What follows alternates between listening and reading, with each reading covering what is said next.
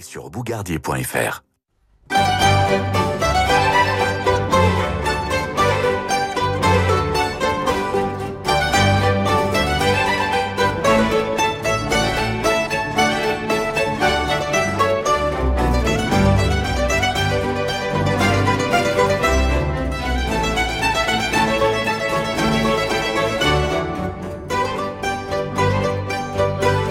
David Abiker sur Radio Classique. Bonsoir et bienvenue dans Demander le programme. Ce soir, comme chaque jeudi soir depuis quelques semaines, je vous raconte la vie d'un musicien en musique. Après Mahler, après Handel, après Schumann, après Brahms, après Offenbach, voici donc la vie d'Antonio Vivaldi, une figure de la musique italienne attachante, moderne, définitivement associée à la Venise resplendissante et baroque de la fin du XVIIe siècle et du début du XVIIIe. Rendons-nous pour débuter cette histoire à l'église San Giovanni Battista in Bragora de Venise. C'est là qu'est baptisé un petit garçon aux mèches rousses un 4 mars 1678. On l'appellera Antonio. Il sera l'aîné d'une fratrie de huit enfants. Aucun de ses frères et sœurs, à part Antonio, ne choisira de faire de la musique comme papa, qui est violoniste à la basilique San Marco. Avec papa, il apprend le violon et profite de l'effervescence artistique, religieuse et musicale dans laquelle baigne Venise. Doué, il remplace parfois son père dans les concerts. Mais la musique ne suffit pas. Il faut aussi servir Dieu. Vivaldi sera prêtre, ordonné à 27 ans, en 1705. La même année, Vivaldi est nommé maître de violon du Pio Ospedale della Pietà, un orphelinat de jeunes filles et conservatoire de musique de haut niveau. Il y enseignera la composition des concertos à des orphelines sans négliger son travail de musicien. Écoutons une des œuvres qu'il compose à cette époque, une des douze sonates de son premier opus intitulé La Folia. Elle est excellente et sera éditée par Giuseppe Salla, l'un des plus fameux éditeurs de musique de Venise. Vivaldi, prêtre et musicien, va se faire un nom.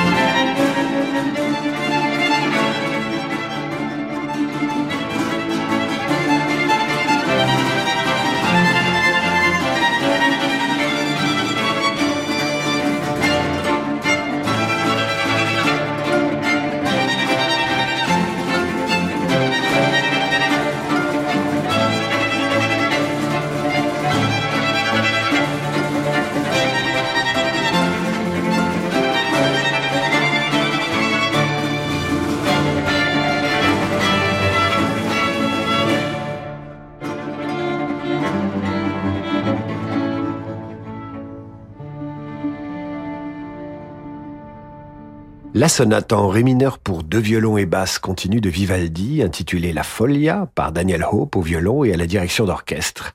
Édité par Giuseppe Salla, les Vivaldi père se font un nom. Antonio décide alors de se consacrer exclusivement à la musique et demande à ne plus dire la messe en raison d'une maladie respiratoire. Un de ses biographes raconte ainsi comment il renonce au service religieux.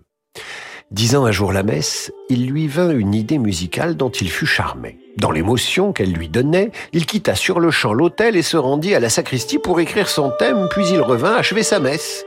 Déféré à l'Inquisition, il fut heureusement considéré comme un homme dont la tête n'était pas saine, et l'arrêt prononcé contre lui se borna à lui interdire la célébration de la messe.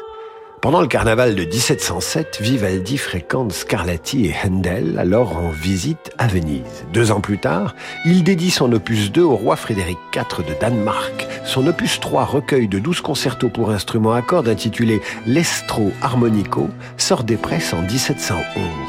Il est dédié à l'héritier du grand-duché de Toscane, Ferdinand de Médicis, prince de Florence, et marque une date capitale dans l'histoire de la musique. De cet ouvrage date en effet la transition entre le concerto grosso et le concerto de soliste moderne.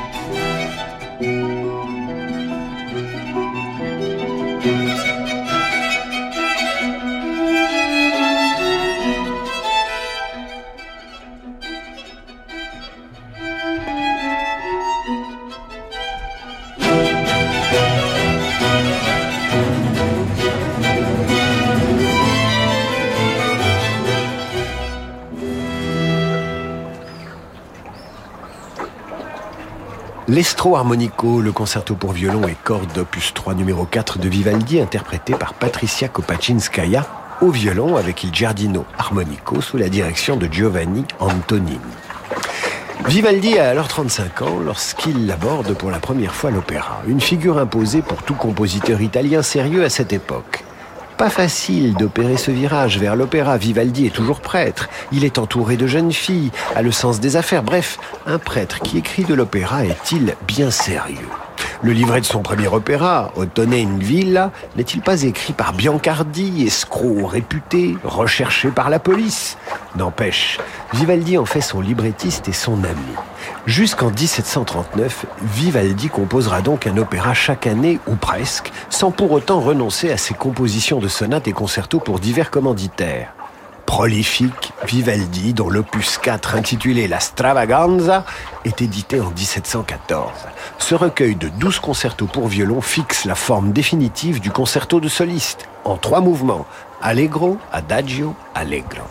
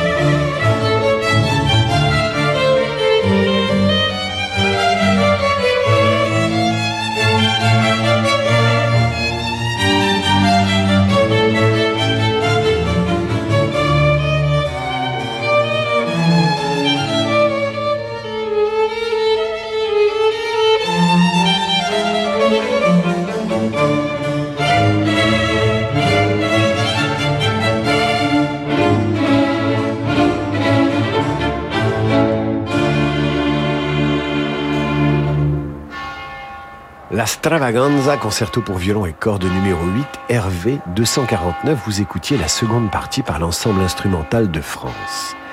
Dès la fin de l'année 1713, Vivaldi assure la fonction d'impresario du Teatro San Angelo, fondé une fois de plus par un individu assez douteux, l'homme d'affaires Santurini. Par impresario, il faut comprendre entrepreneur à l'époque. Entrepreneur cumulant l'administration du théâtre, l'établissement des programmes, l'engagement des musiciens et des chanteurs, la recherche des financements, etc., etc les méthodes sont parfois curieuses. Santorini ne se retrouve-t-il pas au tribunal pour avoir enlevé et rossé deux cantatrices mécontentes de n'avoir pas reçu le salaire convenu? Malgré les démêlés judiciaires de son associé, Vivaldi produit à l'automne 1714 son deuxième opéra, Orlando Finto Pazzo.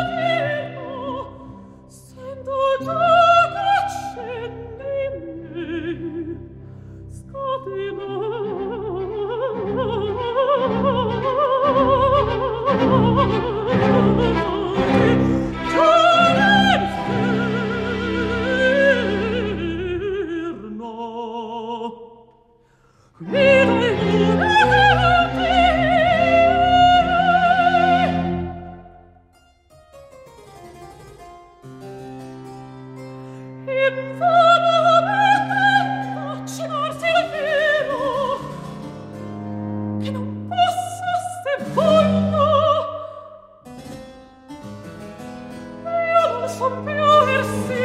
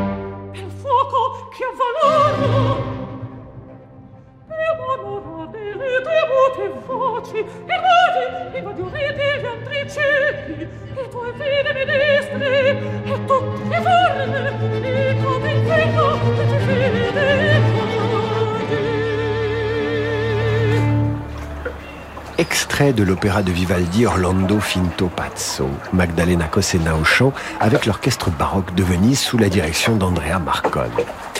Pendant les années qui suivirent, Vivaldi composa et présenta au théâtre San Angelo successivement en 1716 Arsilda, Regina di Ponto et en 1717 L'Incoronazione di Dario. La même période vit la publication de l'opus 5 et la création pour la Pietà en novembre 1716, de l'unique oratorio de Vivaldi connu à ce jour, Judita Triomphans, l'histoire d'une victoire de la chrétienté sur les Turcs, Tout un programme que vous entendrez juste après l'entracte, le temps de traverser le Grand Canal de Venise. Bonjour, c'est Elodie Fondacci. Pour les vacances d'été, je vous raconte la légende romantique du chasseur maudit. Un homme cruel qui ne respectait ni les hommes ni les bêtes et s'en trouva puni pour toujours.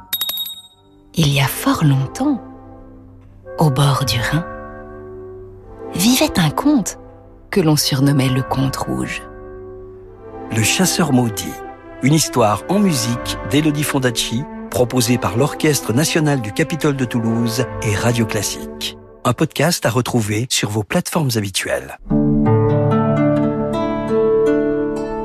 Quand le monde change et que les marchés se transforment, se projeter dans l'avenir est une nécessité. Chez Covea Finance, nous accompagnons nos clients avec un objectif, la performance dans la durée.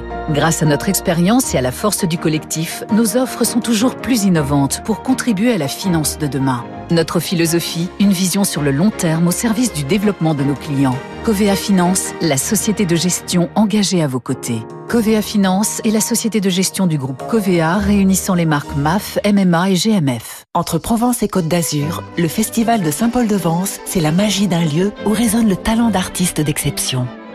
Maxime Vengerov et Paulina Ozentiskaya, un récital Bruce Liu, les huit violoncelles fusionnelles de Cello 8 avec Raphaël Pidou, le quintet Tango Nuevo avec Félicien Bru, Thomas Enco ou Thibaut Garcia, le duo jazz de RL Besson et Lionel Suarez à la Fondation MAG et le concert des 20 ans du Quatuor Modigliani. Le festival de Saint-Paul-de-Vence, c'est du 21 au 31 juillet. Dans quelques jours, au cœur des Alpilles, s'ouvrira le 8e festival de Glanum. Une programmation musicale éclectique de Vivaldi à Gershwin et même de la danse contemporaine. Julien Chauvin et Mourad Merzouki, Thomas Enco, Cyril Aimé et l'orchestre Appassionato de Mathieu Herzog et la sublime Priti Yende pour le meilleur du bel canto italien. Métamorphosé par un système acoustique à la pointe de la technologie, l'antique cité de Glanum renaît à la fête sous le ciel de Provence. Le Festival de Glanum à Saint-Rémy-de-Provence, c'est du 19 au 23 juillet. Tu m'as vu naître. Tu as toujours été à mes côtés dans les moments difficiles. Tu m'as aidé à guérir, à grandir, à vieillir, et tu as pris soin de mes proches. Alors quoi de plus normal que de te faire un leg à toi, l'hôpital? En faisant un leg à la Fondation des hôpitaux, vous améliorez la vie à l'hôpital et en EHPAD. Vous pouvez également faire une donation ou souscrire une assurance vie en notre faveur. Pour en savoir plus et nous contacter, rendez-vous sur fondationhôpitaux.fr.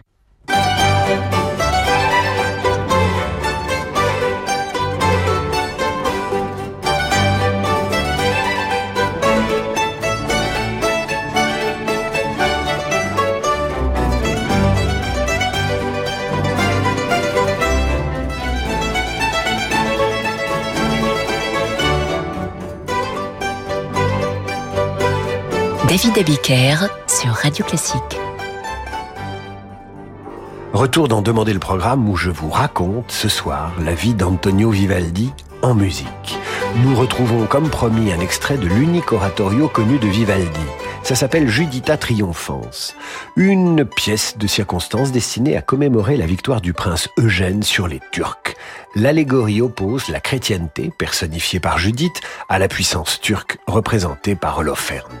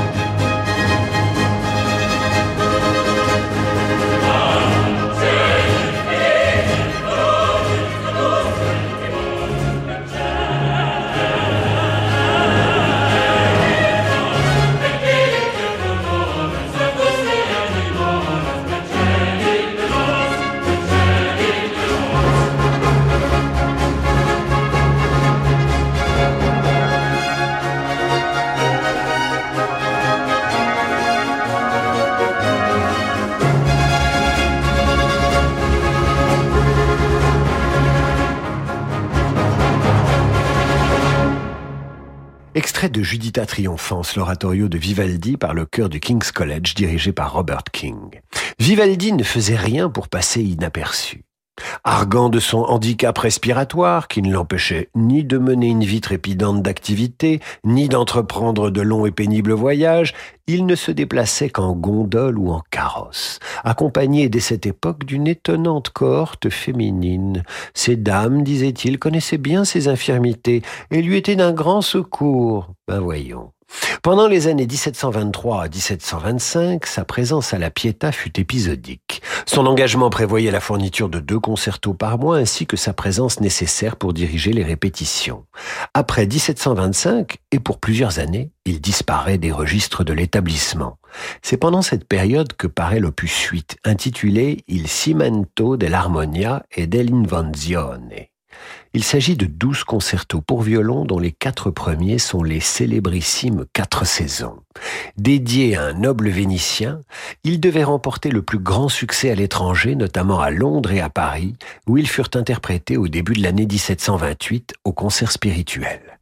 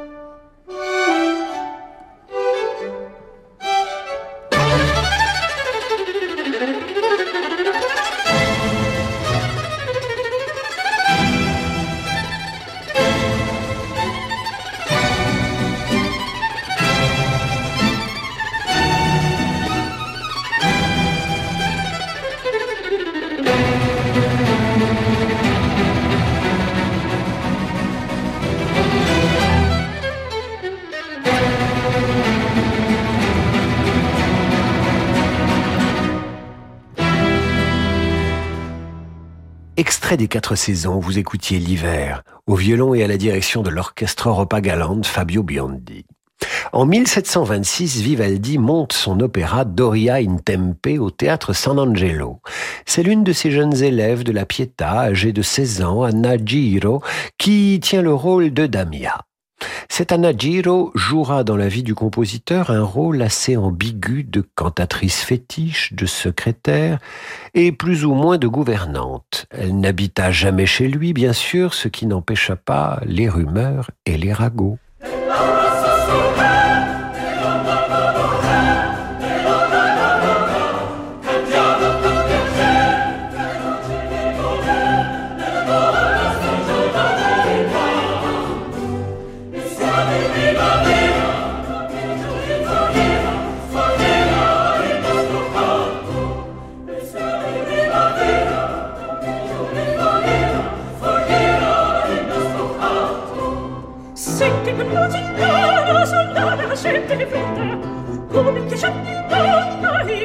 Oh,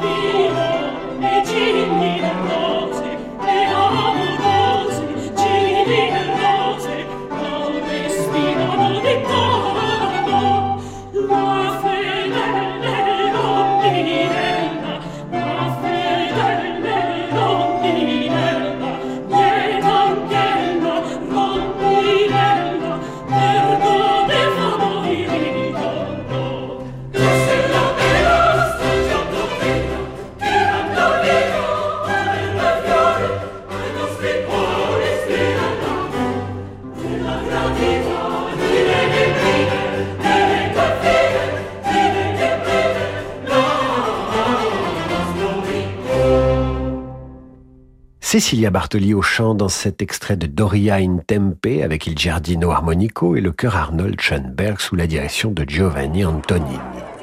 Très en forme, malgré sa maladie respiratoire, un tantinet diplomatique, Vivaldi déploie en 1727 une activité prodigieuse, éditant son opus 9, nouveau recueil de 12 concertos pour violon intitulé La Cetra, et produisant pas moins de quatre nouveaux opéras, dont le dernier est Orlando furioso.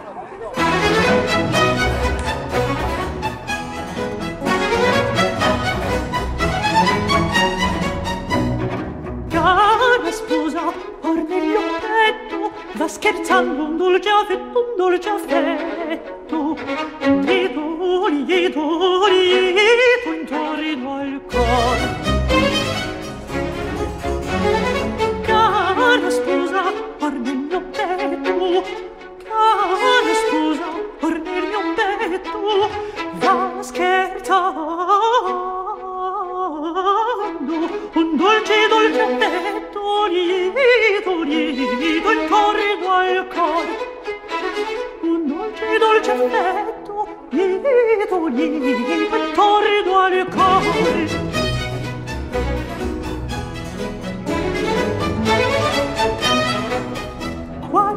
cabeza susurra ah, ah, no, no volda intorno al fior quale scherza sussurra ah, ah, ah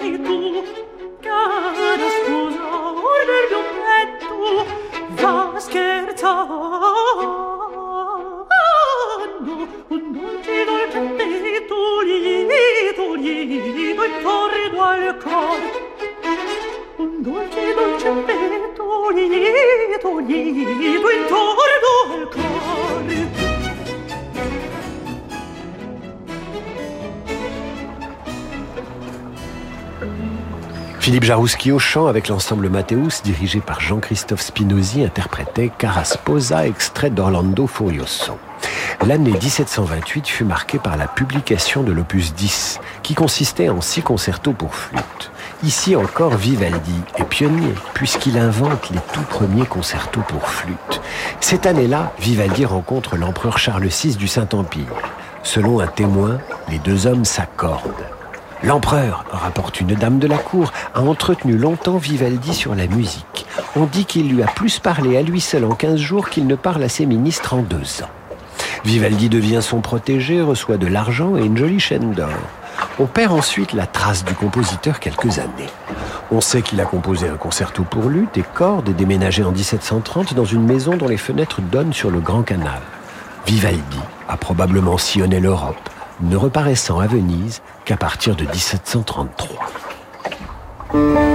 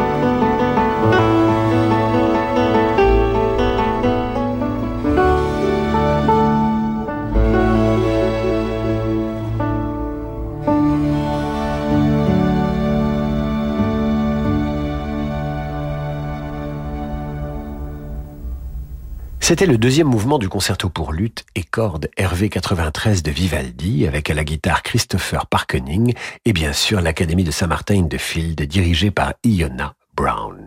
En janvier 1733, Vivaldi fait un retour remarqué à Venise à l'occasion du transfert à la basilique Saint-Marc des reliques du doge San Pietro Orseolo.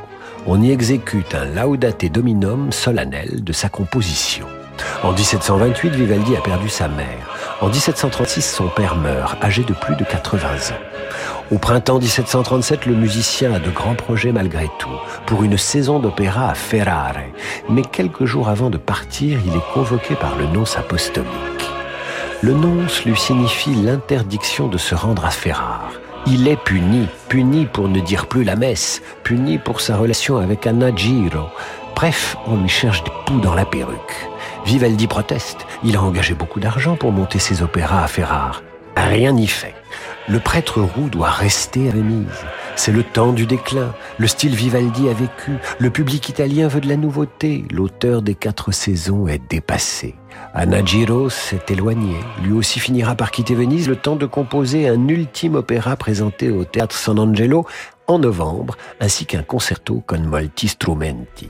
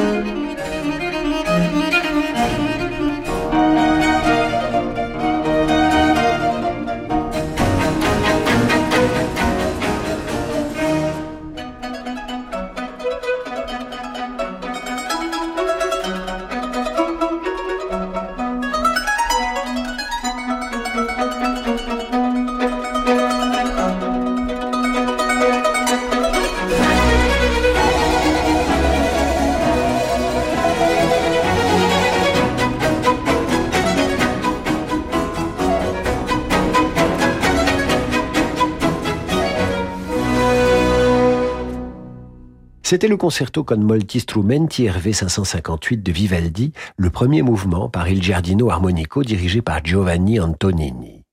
Vivaldi a connu toutes les saisons de la vie à Venise et en Europe. Voici qu'arrive l'hiver de son existence. Adieu les jeunes filles de l'Ospedale de la Pietà. Adieu les concerts et les tournées triomphales. Adieu le théâtre San Angelo.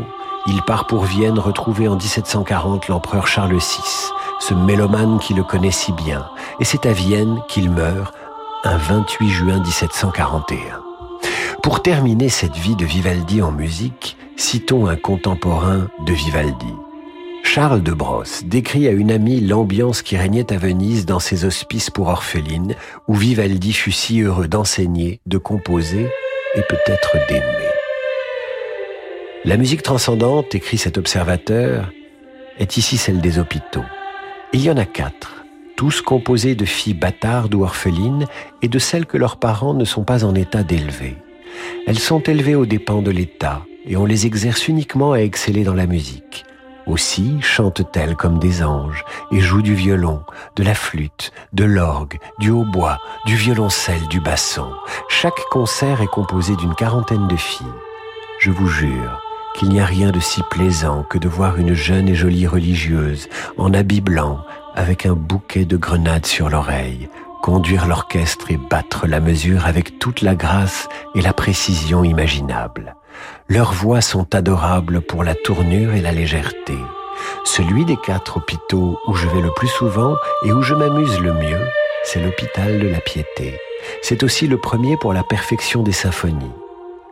On imagine alors Vivaldi à son dernier souffle, songeant aux temps heureux de sa jeunesse, se rappelant la grâce et le talent de ces musiciennes qui n'avaient pour seule famille que les religieuses, le bon Dieu et leur maître de musique, le prêtre roux de Venise. C'est la fin de cette émission. Toutes les biographies des grands musiciens sont à retrouver sur radioclassique.fr. Voici maintenant le jazz avec Laurent de Wild. Quant à moi, je vous dis à demain 18h pour demander le programme. Bonne soirée mes amis.